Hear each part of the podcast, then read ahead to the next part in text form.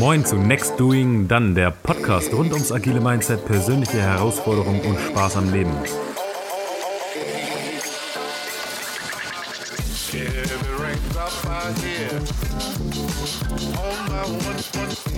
Moin. Hi. Hi. Ähm, wir sind wieder da. Lasse und Tarek. Lasse und Tarek. Ich bin Lasse, du bist Tarek. Das ist korrekt. Ich will heute über Motivation reden. Krass großes Geschäft, glaube ich. Das Motivationsgeschäft. Ja, das Motivationsgeschäft. Motivationstrainer. Motivationsratgeber. Motivationsgurus. Guru. Ähm, ich habe mir notiert drei Sachen. Das ist für mich so ein bisschen Unternehmensseite.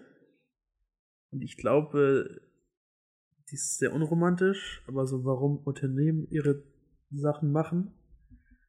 Ähm, ich habe aufgeschrieben, persönliche Motivation, warum Leute ihre Sachen machen.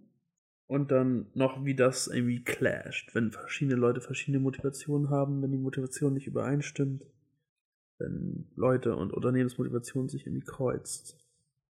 So, finde ich interessant. Und dieses Thema, ich finde es einfach mal aufmachen.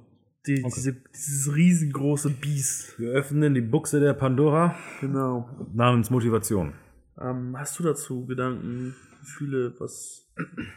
Zum Thema Unternehmensmotivation. Also ich, ich glaube ja immer, der Mensch als solcher äh, ist per se gut und will eigentlich auch nur das Beste, auch wenn es vielerorts ähm, nicht so aussieht. Also ist meine Prämisse und äh, me- meine Grundannahme, wenn ein Unternehmen gegründet wird, dann steht dahinter eigentlich ein, ein, ein höheres Ziel oder ein, ein, ja, ein Grundgedanke, der eigentlich was Gutes ist. Wie auch immer man gut jetzt an der Stelle definiert. Das kann gut für einen persönlich sein, das kann gut für die Allgemeinheit sein, das kann gut für eine bestimmte Menschengruppe sein. Aber ich glaube, erstmal ist die Intention per se gut, ein Unternehmen zu gründen. So. Äh, Und daraus resultiert dann auch die Motivation. Zum Beispiel, ich möchte ein richtig tolles Produkt auf den Markt bringen, was ich teuer verkaufen kann, damit ich mit dem Geld meine Familie gut ernähren kann. So, das könnte eine Motivation sein, die sehr persönlich ist.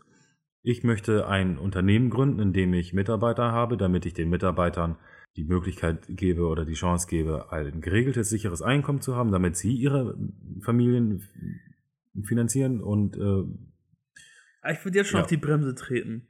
Du machst ja, also du holst dir Angestellte, um das Ziel, wofür das Unternehmen da ist, damit das besser erreichbar ist. Weil wenn viel Arbeit da ist, brauchst du mehr Hände. Du stellst ja niemanden ein, um ihn einzustellen. Nee, du stellst nicht jemanden ein, um, jem, äh, um jemanden einzustellen, aber dadurch, dass du ihn einstellst, kannst du auch sagen, meine Motivation ist es, dieses Unternehmen so zu führen, dass langfristig die Leute, die ich eingestellt habe, ihre Familien ernähren können. Okay. Da wollte ich drauf Okay, hinaus. bin ich bei dir, bin ich bei dir. Ja. Das sind so meine zwei Groschen. Jetzt, jetzt denke ich sofort an so Immobilienbranche. Mhm. So, Tarek, dieses noble Werk, anderen Leuten ein Dach über den Kopf zu bescheren. Mhm. Da Part von sein und da was Gutes machen. Mann, das, das ist doch ein Unternehmen wert, zu sagen, okay, Wohnraum schaffen. Jetzt schau dir die Immobilienbranche an.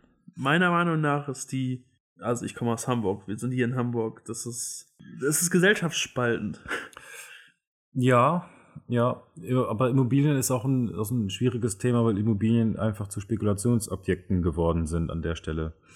Das waren früher mal Tulpen, das sind gerade Immobilien und Kryptowährungen und Aktien.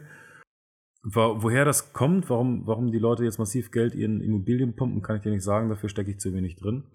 Ähm, aber ich glaube schon, dass tatsächlich der Mensch als solcher immer versucht hat, sein, sein Kapital irgendwo zu maximieren, der aus eben der Motivation heraus für sich und seine Familie äh, zu sorgen und halt ein sorgenfreies Leben zu haben oder ein Leben zu haben ohne finanzielle, wie hast du es in der letzten Folge genannt, Constraints? Ja.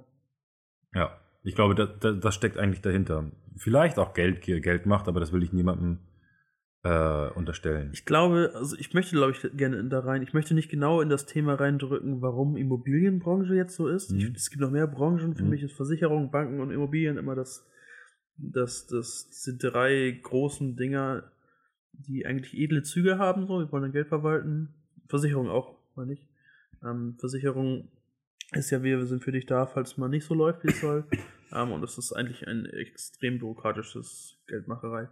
Ich möchte nicht, warum das, das so geworden ist, spezifisch auf- auf die Branche. Ich möchte, glaube ich, meine Thesen teilen, was ich denke, Mhm. weil wie es sein kann, dass ich etwas gründe mit einem Produkt, das einen bestimmten Bedarf erfüllt und dazu wird, dass es eine, eine Geldmaschine ist, die am quasi ihren Treibstoff braucht, weil sie fahren muss. Okay. Okay. Und zwar ist meine, meine These, Hypothese, ich äh, werde das, glaube ich, nie bestätigen können. Ähm, ich, ich baue ein Unternehmen. Mhm. So, ich habe irgendwie ein, eine Lücke gesehen, ich möchte diese Lücke ausfüllen. Ich gründe das, ich ähm, habe Erfolg, ich habe Kunden. So, und dann verdiene ich damit Geld. So, um das effizienter zu machen, stelle ich Leute ein, fange an, Kosten zu haben für Sachen, die ich outsource. Das heißt, ich habe Kosten, aber ich habe auch mehr Gewinn Mhm. Umsatz. So. Nun wird diese, dieses Ganze, ich habe Kosten und ich habe wieder Umsatz und ich habe wieder Kunden, ist das, das so eine Spirale, die immer so groß wird, dass der Fokus darauf liegt, weiter Gewinn zu machen. Also, ah, ich, ich weiß nicht, ob ich das richtig getroffen habe, die Formulierung. Ich will sagen, irgendwann wird, wird diese, diese Maschinerie so riesig, Mhm. dass ich gar nicht mehr genau das vor Augen habe, was, wofür ich dieses Produkt gebaut habe, weil es nur noch darum geht, diese ganzen Kosten, die ich dabei habe, weiter tragen zu können. Damit ich nicht sagen, weil ich muss Leute entlassen, ich nicht sagen kann, okay, ich habe eben Gewinneinbuße gemacht. So, es geht nicht, es geht nicht mehr um das Ursprungsding, warum dieses Ding entstanden ist. Okay. Ähm, ich habe irgendwo vor irgend irgendwo vor irgendwann, na, irgendwo irgendwann mal den Satz gelesen, ein Unternehmer wird früher oder später Gefangener seines Systems oder sein, ja, was er aufgebaut hat. Hm, Das würde ja dein Argument bestätigen an der Stelle. Auf der anderen Seite, glaube ich, kannst du es aber auch so betrachten, dass du sagst, okay, ich stelle mir halt Leute ein, die besser sind als ich, die äh, und ich, ich statte dieses System halt mit, mit, ja, mit Faktoren, mit Stellschrauben, mit, mit Einheiten aus, wenn man das jetzt mal abstrakt beschreibt, die für sich genommen, also ohne mein Zutrauen, autark funktionieren, sodass dieser Kosmos unter mein Unternehmen läuft und zwar von sich alleine aus und dass er sich selbst erhalten kann. Du hast damit quasi ein, ähm, wie hat mein einer Professor, Professor Deichsel das immer genannt, äh, ein, ein Leistungssystem geschaffen. Aus einer Motivation heraus, aus einer Idee heraus, die eine bestimmte Richtung hat. Und da ging er auf, äh, auf Leibniz ein und die, die äh, Monaden. Ähm, verlinke ich euch gerne in den Show Notes. Äh, aus, aus dieser Idee heraus, die eine, eine bestimmte Richtung hat, diese Idee, in die sie sich entwickeln möchte, äh, kann, kann das Unternehmen sehr viel Kraft schöpfen, wenn die Idee, die ursprüngliche Idee dann richtig gefüttert wird und unterstützt wird und verstärkt wird. So. Und dadurch erfährt diese, dieses Leistungssystem deiner Idee halt ein, eine unglaubliche Kraft und ein unglaubliches Momentum, ähm, was dazu führt, dass diese, diese Richtung getragen wird von, viel, von vielen Menschen, weil sie sich angezogen fühlen an, an dieses Leistungssystem, idealerweise, ja. weil sie dieselbe Motivation haben oder auch dieselben Werte teilen, äh, die hinter dieser Motivation, dieses Unternehmen zu gründen, äh, vielleicht mal gestanden haben oder auch immer noch stehen. Mhm. So.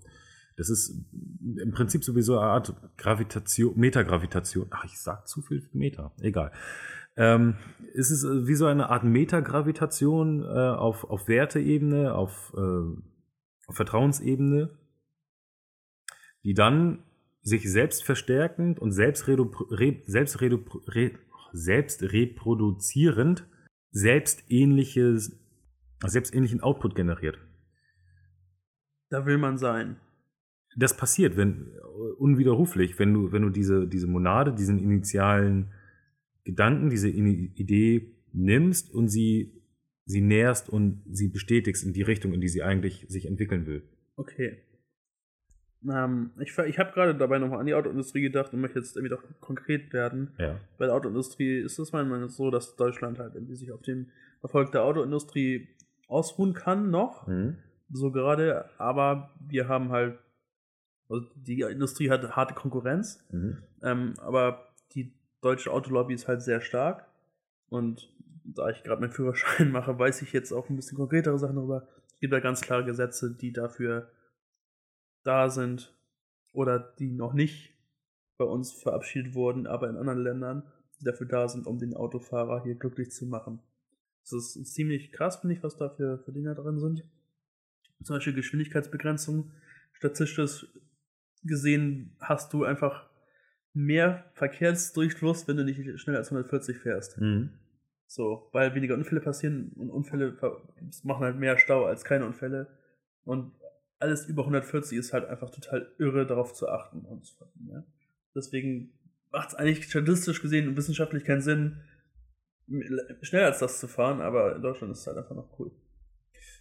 Ja, in, in Deutschland, glaube ich, ist es tatsächlich dieser, dieser Freiheitsgedanke. Also du verbindest mit dem Auto den Wert Freiheit Ja. und lebst ihn halt durch dein Auto aus. Genau, das, das, ich will das auch gar nicht bewerten, ähm, aber die Autoindustrie ist jetzt halt so weit, dass sie auf die Gesetzgebung Einfluss nimmt, Mhm. um am Leben zu bleiben. Und nicht nach vorne gucken und zu gucken, ist klar, wie können wir halt das Auto an sich geiler machen, weil das Produkt Auto ist das, worauf wir basieren. Mhm. Sondern zu sagen, wir haben das, weswegen wir jetzt so sind, wo wir sind, und versuchen das so lange, wie es geht, am Leben zu erhalten. Ja, eigentlich hat, hast, also.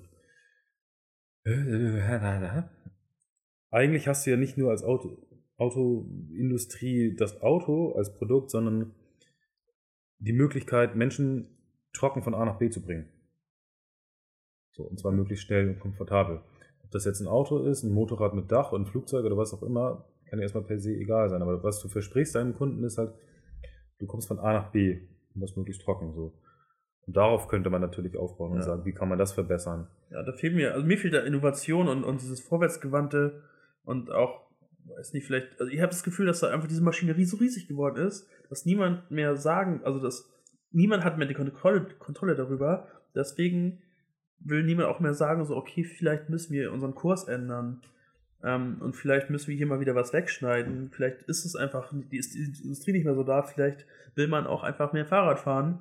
Das ist ja auch der große Kritikpunkt, den man oft in der, ähm, in der, äh, in der Presse liest oder halt auch in, in sozialen Netzwerken, zumindest in meiner Filterblase. A, Autos werden eigentlich immer un unrelevanter für die neuen Generationen, für die nachkommenden Generationen. Oder die, jetzt hier Gen X, Gen Y, äh, Gen, was ist das? Sie? Ähm, Sharing Economy wird attraktiver für diejenigen, weil sie sich, also das Auto als Statussymbol ist einfach äh, auf, dem, auf dem absteigenden Ast. Ja. Es wird ja auch oft bemängelt, dass die deutsche Autoindustrie einfach viel zu träge ist und äh, Tesla als der große Konkurrent angesehen wird, vor dem die deutschen Autobauer immer Angst haben. Die deutschen Autobauer sagen, nee, eigentlich brauchen wir das nicht, Angst zu haben, weil wir wissen, was wir tun. Baut trotzdem Hybrid Vielleicht, aus. vielleicht ist das auch tatsächlich so ein verstecktes, äh, ein verstecktes Kaizen-Prinzip oder Kaizen-Denken äh, bei den deutschen Autobauern. Vielleicht haben sie ja irgendeinen Masterplan in, äh, in der Hinterhand, den wir alle nicht wissen. Und in zwei, drei Jahren kommen sie mit der krassesten neuen Innovationsidee raus und wir sind alle baff und sagen, äh, Tesla wer? Ja, aber wenn man. Glaube ich nicht, aber kann ja, Ja, sein. aber, aber dann kannst du, wenn man wieder darauf hinausgeht, kannst du dann davon ausgehen, dass in zwei Jahren Tesla schon viel weiter ist. Weil Ja. sie jetzt schon Feedback kriegen. Ja, ich meine ich mein halt nur, vielleicht ist ja das Elektroauto auch vielleicht gar nicht die Lösung, Ja, natürlich nicht. sondern es ist doch Wasserstoff oder Ich glaube, ich will ein bisschen weg anderes. von, von wieder von dem Auto. Worauf ich hinaus wollte, ist diese Unternehmensmotivation. ja. Ich glaube, ich, ich weiß es selber nicht, ich habe noch ich habe selber noch nicht in riesen Konzern äh, Einblicke gehabt. Ähm, ich glaube, dass da Motivation nicht mehr zu greifen ist, nicht mehr, nicht mehr da ist, wo sie mal war und dass es für sehr viele verschiedene Departments verschiedene Motivationen gibt und aufgeteilt ist. Wie hat äh, Gunther Dück das gesagt? Äh, wir stellen jetzt einen Becher hin, wo dann drauf steht, motiviert und äh, jetzt sind alle Leute motiviert. ja. Oder Innovation, jetzt sind alle innovativ. Und da, vielleicht gibt es noch diese andere, ich finde es ganz interessant, ähm, wie AGs agieren oder was halt. Aktiengesellschaften. Ja. ja. So, oder dass halt Unternehmen zu AGs werden. Ich habe irgendwie neulich ein Gespräch geführt, so für Branchen wie Metallbau, die einfach Aufgaben vor sich haben, wie sie irgendwie Tonnen Material von Deutschland bis nach Asien kriegen. Da sind Geldmengen gefordert, da willst du so was ein Aktienmarkt, Aktienweg Mhm. gehen, damit du eine finanzielle Kraft dahinter hast. Mhm. So, das, das macht Sinn für mich. Mhm. Ähm, in der, dem Milieu, in dem ich mich bewege, an Software, ähm, es ist, sind AGs halt sehr viel Spekulationsgeschäft, wie ich sage. Gerade der Stockmarkt irgendwie in den USA, ähm, was so Amazon-Rankings angeht, oder wie, wie viel Amazon jetzt gerankt wird, wie viel wert das ist, ähm, ist extrem spekulativ. Ja. So, und da finde ich auch, da ist was Nicht nur IPOs, sondern auch, also jetzt ganz aktueller Trend ICOs und Kryptowährungen und sowas. Initial Coin Offerings und Genau. Und, und was, worauf ich hinaus will, ist, dass das, denke ich, die Unternehmensmotivation halt ändert. Zu sagen, ich bin an einer Börse ja. und natürlich muss ich die Leute, die in mich investieren, davon überzeugen, dass das noch eine gute Idee ist. Mhm. Das ist das ganze Ding dabei. Warum das relevant für diesen Podcast ist, weil das das Decision-Making beeinflusst. Ja. So, welche Projekte mache ich als nächstes? Und jetzt schließt sich ein bisschen der Kreis, wenn du halt ein Produkt machst, um halt User Value zu generieren. Und du hast irgendwas, was ein bestimmtes Problem löst und das machst du so gut, dass du es verkaufen kannst. Ja. Geil. Wenn du aber so groß wirst, dass du Entscheidungen fällst, weil du mehr Geld wert sein möchtest, dann bist du weg von diesem, was wofür dein Produkt mal stand. Beziehungsweise du bist auch noch viel weiter weg, wo der Kunde ist. Eigentlich möchtest du ja, was zumindest jetzt aktuell äh, in Anführungsstrichen State of the Art ist, kundenorientiert und kundenzentriertes, äh, kundenzentrierte Produkte anbieten oder Dienstleistungen anbieten. Den Kunden im Fokus, nicht das Produkt im Fokus, sondern Ja. den Kunden im Fokus. Wobei, wenn ich mir das so recht überlege, du hast den Kunden im Fokus, aber hast auch die Investoren, im, äh, wenn du deine Investoren als Kunden siehst, Ja. die ja irgendwo dann doch von dir äh, Vorteile sich erhoffen, weil sie in dich investieren. Und du, wenn du die in, in diese Fokusgruppe betrachtest als Unternehmen und tust, dass du alle, dass du deine Investoren glücklich machst, ist es dann nicht auch irgendwie sowas wie, wie Kundenzentriertheit? Wo wir wieder beim Punkt Zielgruppe sind und Fokus. Ich weiß nicht, was mir nicht aus dem Kopf geht, diese Geschichte ist mit Amazon. Sie haben es irgendwie mal nicht geschafft, die Verkaufszahlen zu halten. Ähm, und sie haben aber einfach andere Shops aufgekauft. Ja, Und durch diese Handlung, dass die andere Shops aufgekauft haben, ist die Aktie hochgegangen. Auf dem Papier und, und was die Zahlen gesagt haben, hätte niemand da investiert. So.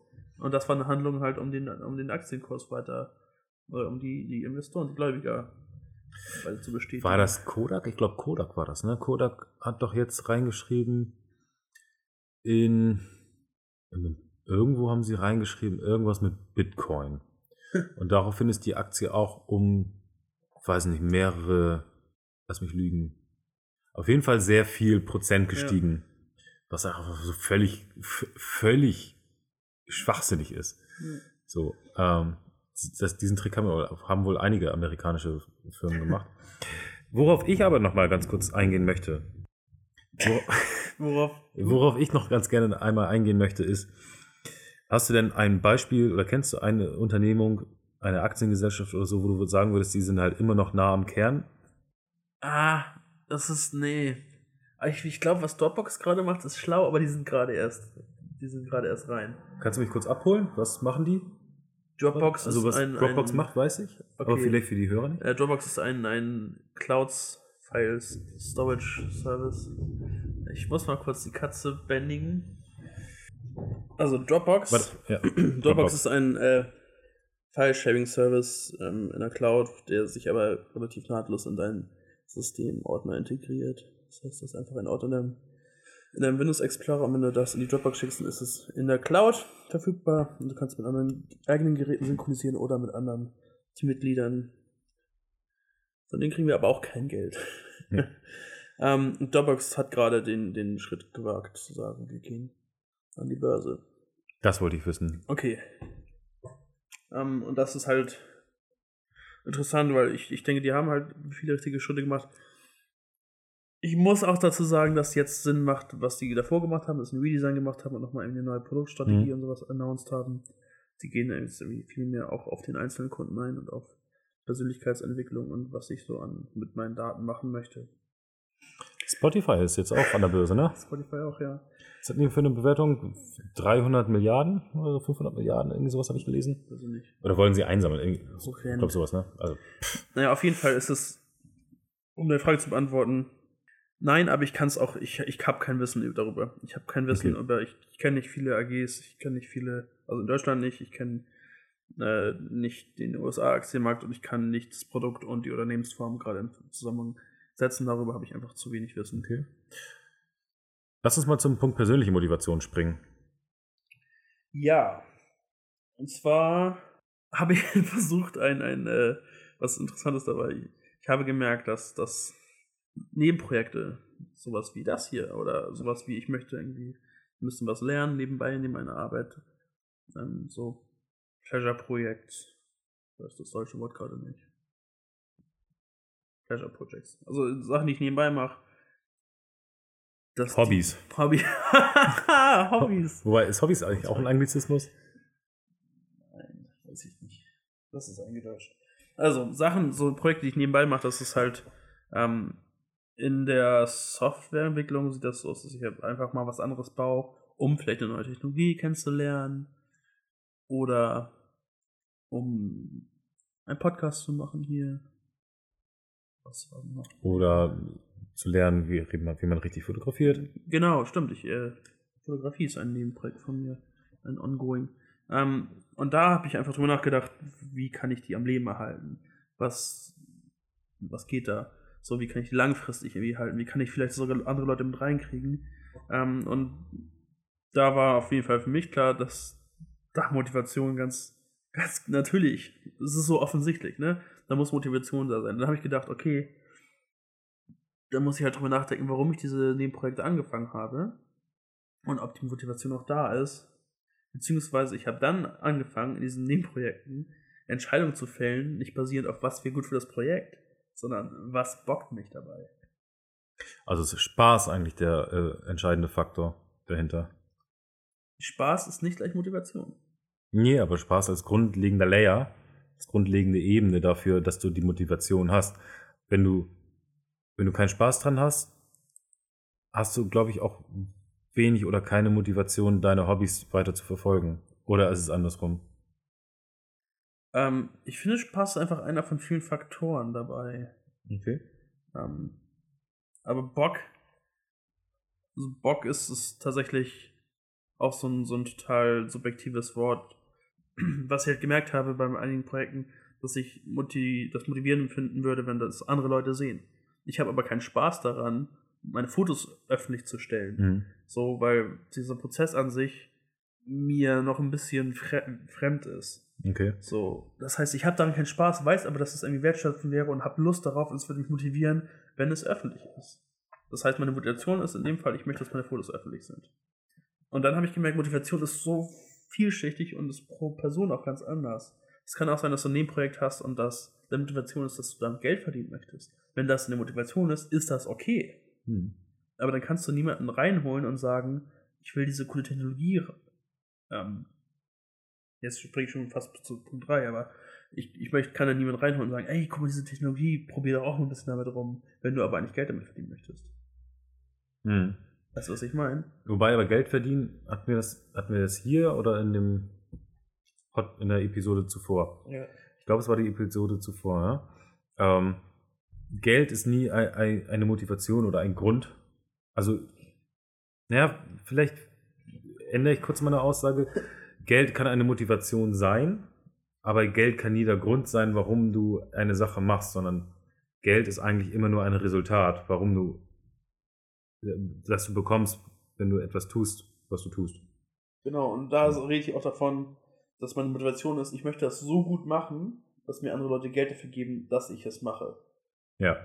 Und weil ich, weil ich dafür Geld bekomme, kann ich es halt noch besser machen und kann ich das zu meinem Leben Naja, es ist ja, es ist ja eine, eine Wertschätzung dessen, was du tust. Und was du eben zuvor gesagt hast, ist, äh, du möchtest Feedback bekommen für das, was du getan hast. Feedback kann ja auch sein, ich gebe dir Geld dafür. Das heißt, Preise oder, oder äh, Entlohnung oder Geld ist quasi eine abstrakte Form einer Feedback-Schleife. ja, ja. Also wahrscheinlich die, ja, die kommerziellste. Natürlich. Ähm, ja, irgendwo ist viel, ist, ist, wenn ein Kunde ein Produkt kauft, also der Markt, das ist ja der Markt. Ja. Wenn der Markt das Produkt annimmt und der Markt das Produkt liebt, dann hast du da ist das auch Feedback auf jeden Fall. Lass uns mal von der Markt weggehen und sagen, dein Markt, in dem du dich bewegst, okay. weil ich, ich, ich glaube, es gibt halt nicht den Markt, sondern es gibt ganz viele Märkte. Ja, ja. Also jetzt auch mal ganz plastisch gesprochen, aber ich gehe ja nicht nur auf den Markt, sondern ich gehe auf den Markt in Barmbek oder ich gehe auf den Markt, äh, äh auf den Isarmarkt oder ich gehe auf ja, den. Bramfelder Markt okay, oder sonst wo, ne? Oder auf, der, auf dem Fischmarkt, ja. um, ein, äh, um ein prominenteres Beispiel zu wählen. Ja. Oh, jetzt habe ich den Faden ein bisschen verloren. Persönliche Motivation. Ja. Nebenprojekte. Und zwar ähm, habe ich dabei herausgefunden bei diesen Nebenprojekten, dass Motivation in ganz vielen verschiedenen Facetten kommt. Das ist, finde ich, glaube ich, so von einem ein bisschen, aber es ist immer Sachen, die mal mehr ähm, fungieren, also mal mehr treiben und mal mehr weniger. Mhm. Und ich habe halt gemerkt, dass wenn ich, wenn ich das untersuche, was ist meine Motivation dabei, dass die Essenz davon irgendwie verstehe und dann die Aufgaben angucke, die ich machen könnte. Und dann sage, okay, wie matcht das meine Motivation? Dass ich dann ein Nebenprojekt auf jeden Fall am Laufen halten kann. Ist ja eigentlich äh, ein Dialog mit dir selber darüber, was verstehst du unter Motivation. Ja. Also ähm, einmal den Begriff für sich zu klären. Wie hast du das gemacht? Hast du da eine bestimmte Technik angewandt oder hast du einfach nur lange gegrübelt und nachgedacht? Um für dich herauszufinden, was Motivation für dich bedeutet. Ähm, ich habe keine, keine wiederholbaren oder namentlichen Sachen verwendet. Das war viel Dialog mit anderen, mhm. viel hinterfragt, warum ich das mache, ähm, viel Ideen, also ich, ich bin Verfechter davon, dass Ideen irgendwie extrem sich, sich schnell vervielfältigen. Ideen vervielfältigen sich? Ja, also wenn du eine Idee hast und ein bisschen darüber nachdenkst, dann hast du auf einmal zehn Ideen. Ah, okay. Ähm, und dann kannst du anfangen, wenn du, sagen wir mal, machst du so eine Mindmap, dann kannst du aus einer Idee auf einmal hunderte machen. Wenn du dir einfach erlaubst, immer weiter zu gehen, immer in die Richtung zu gehen. Dann habe ich mir quasi große Karten gemacht, was ich alles machen könnte damit und gemerkt, welche Richtung mir irgendwie attraktiv vorkommt und dann gemerkt, warum ich diese Richtung attraktiv finde. Mhm. Ähm, also ich habe da nicht, nicht wirklich irgendwie einen großen Tipp. Ähm, es war einfach viel, viel auf mich hören, wo es hingeht ähm, und das dann wieder in Verbindung zu meiner Motivation zu setzen. Ich finde es zum Beispiel ganz spannend, äh, darüber nachzudenken, wenn ich das Gefühl habe, ich bin motiviert, frage ich mich, warum bin ich motiviert? Ähm, dann kann ich irgendwie ein Ziel erkennen, auf das ich hinsteuere, mhm. Was mich motiviert, Sachen zu tun. Mhm. Und dann frage ich mich, warum möchte ich dieses Ziel erreichen? Mhm. Wo kommt diese, dieser Zielgedanke her? Ist das, kommt das aus mir selbst heraus oder wird mir das irgendwie von außen aufgezwungen? Sind das soziale ja, Zwänge, die sagen, du musst das aber machen? Oder kommt das aus der Familie? Oft sind uns diese Sachen auch gar nicht bewusst. So. Ähm, wenn man da einmal durchsteigt, dass, dass man diese Sachen sich äh, vor Augen halten kann, dann finde ich, ist es immer total spannend zu erkennen, wer man eigentlich wirklich ist. Ja, ich bin gerade ein bisschen nostalgisch geworden, weil hätten wir diesen Podcast vor zehn Jahren gemacht, wäre es halt ein extrem interessantes Gespräch über unsere Motivation.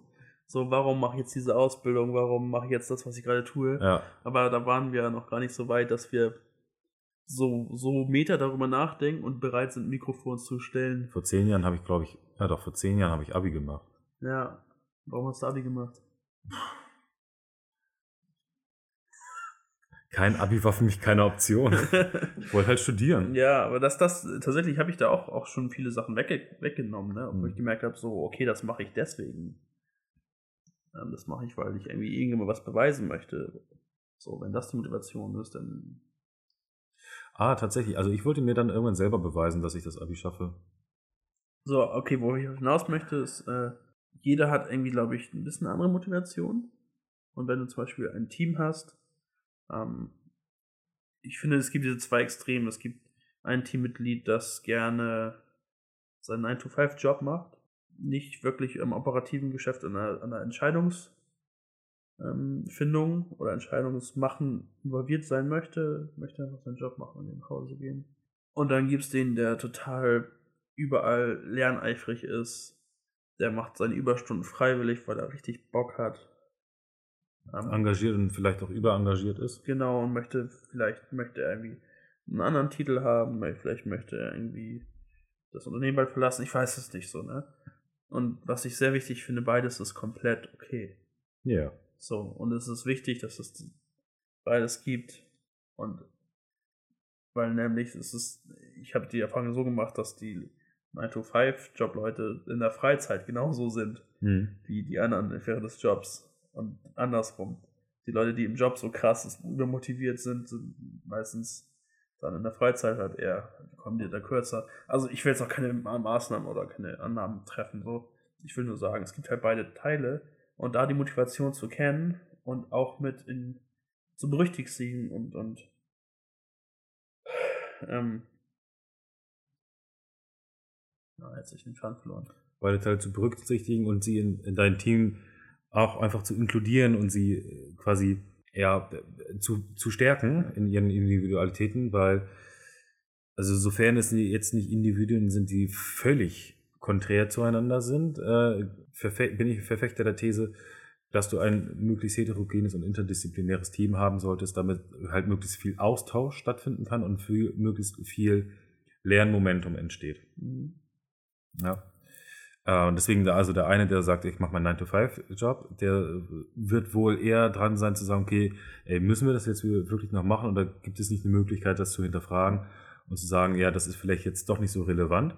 Und der andere sagt, ja, okay, ähm, das, was wir jetzt so 9-to-5-mäßig machen, ist zwar ganz gut, aber wenn wir jetzt noch ein bisschen reinhauen, dann kommen wir vielleicht einen Tick schneller voran oder können halt irgendwie noch ein geileres Zeugs abliefern als das, was wir sonst machen würden. Also du hast halt immer so ein paar Konterparts, die sich gegenseitig challengen und dadurch irgendwie gemeinsam wachsen und äh, Ja. lernen können. Das finde ich eigentlich total spannend. Und die Finesse dabei ist halt nicht zu sagen, so, okay, mh, das wollen wir hier nicht, Ja. sondern wie können wir halt das für uns nutzen? Wie kann das zum Vehikel werden und sagen, okay, wir haben jetzt die Tasks, ey, die nerven mich, ich kann nicht mehr, ich muss was Neues machen. Und der sagt, oh, nimm mich. Ähm, und dann kann man irgendwie das, das nicht als Blocker sehen oder als, als, als Schwäche sehen, sondern als Stärke. Ja. So, das, das ich so interessant. Ja, man muss sich da einmal nur äh, Gedanken drüber machen und das im Team oder halt auch von der Führung aus. Ich denke, da ist eine, die Führung ganz, äh, ganz klar gefragt, äh, das zu erkennen, diese Teamkonstellation, darauf aufmerksam zu machen. Und dann ist es, glaube ich, eine Typenfrage, was du für eine Typ, äh, eine Führungsperson bist. Zu sagen, okay, ich entscheide jetzt, dass wir das gemeinsam stärken wollen oder wie wollt ihr damit umgehen? Wollt ihr das stärken? Wollt ihr das einfach auch nicht weiter betrachten, dass ihr verschiedene Typen seid? Was braucht ihr, damit ihr irgendwie besser miteinander arbeiten könnt?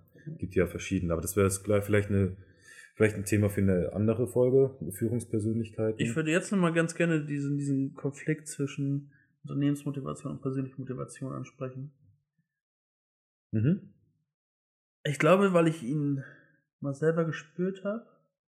Ja. Ähm, ich würde es ganz klassisch gerade beschreiben. Du hast zum Beispiel irgendwie gemeinnützige Ziele. Als Einzelperson. Ja. Okay. Ich gleich muss kurz, kurz nachdenken. Du bist in einem Unternehmen angestellt, was, äh, was Ja, ja. Ölgewinnung betreibt. Und du selbst aber bist eigentlich privat eher eine Person, die auf Umweltschutz aus ist. Ja, genau. Motivationskonflikt, aber irgendwie auch ein Wertekonflikt. Richtig. Kann man sich hinterfragen, warum hast du in Öl Ölfirma angefangen? Ja. Dafür gibt es vielleicht andere Motive, wie zum Beispiel, ich habe keinen anderen Job gekriegt. Mhm. Ähm, Und jetzt traue ich mich nicht, den Job zu verlassen, weil ich ein sicherheitsbedürftiger Mensch bin. Ähm, aber ich merke halt Tag für Tag, dass mich diese Arbeit fertig macht, weil sie einfach gegen meine Werte arbeitet, gegen meine eigentliche Motivation arbeitet. Ähm, und ich glaube, das Unternehmen ist halt auch irgendwie nicht an der Stelle zufrieden mit dir, wenn sie sagen, okay, der liefert halt irgendwie nicht die Arbeit ab, die, die er abliefern könnte oder die er mal abgeliefert hat. Irgendwie der, der, der lässt nach oder ist schlürig und ja. da ist halt die Frage, wie das sich das auf die Beziehung zwischen den beiden äh, Akteuren da auswirkt. Beziehungsweise ich würde noch eine Ebene höher springen und sagen, ob deine Werte mit deiner Arbeit äh, synchronisieren, ist an sich schon, schon ein Charakterzug. Mhm. Ähm, und das ist vielleicht bei mir sehr wichtig, vielen anders nicht so wichtig. Ich, es kam gerade diese, dieses geile Ding, dass irgendwo an der Harvard-Universität haben Leute KI gebaut, um Gangmitglieder zu identifizieren. Mhm. Und dann wurden die gefragt, ja, was ist, wenn es missbraucht wird? Und die haben gesagt, wir haben es doch nur gebaut. Mhm. So, wo definitiv entweder waren die Werte nicht da, was schlimm war, ja. oder es wurde nicht hinterfragt, ob die Werte mit dem, was ich hier mache, synchronisieren. Ja. So.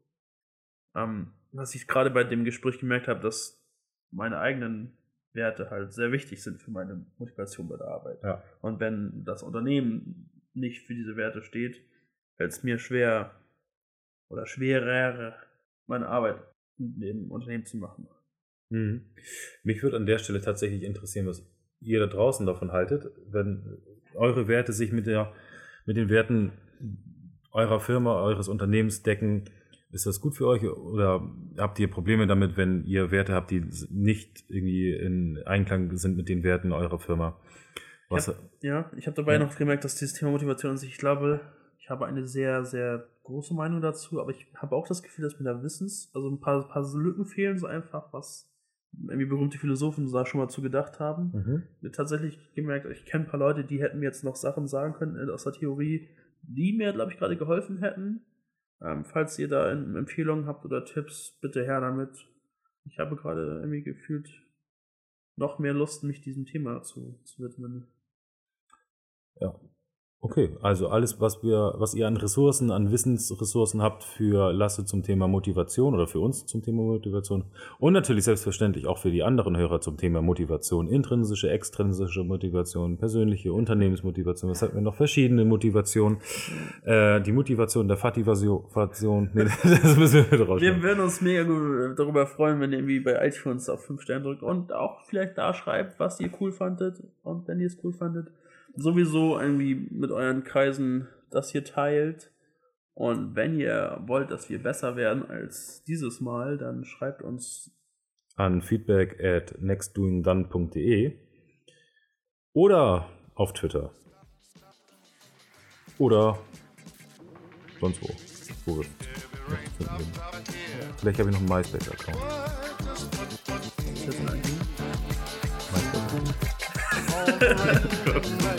Okay. Tschüss. Tschüss, auf Wiedersehen, bis zum nächsten Mal.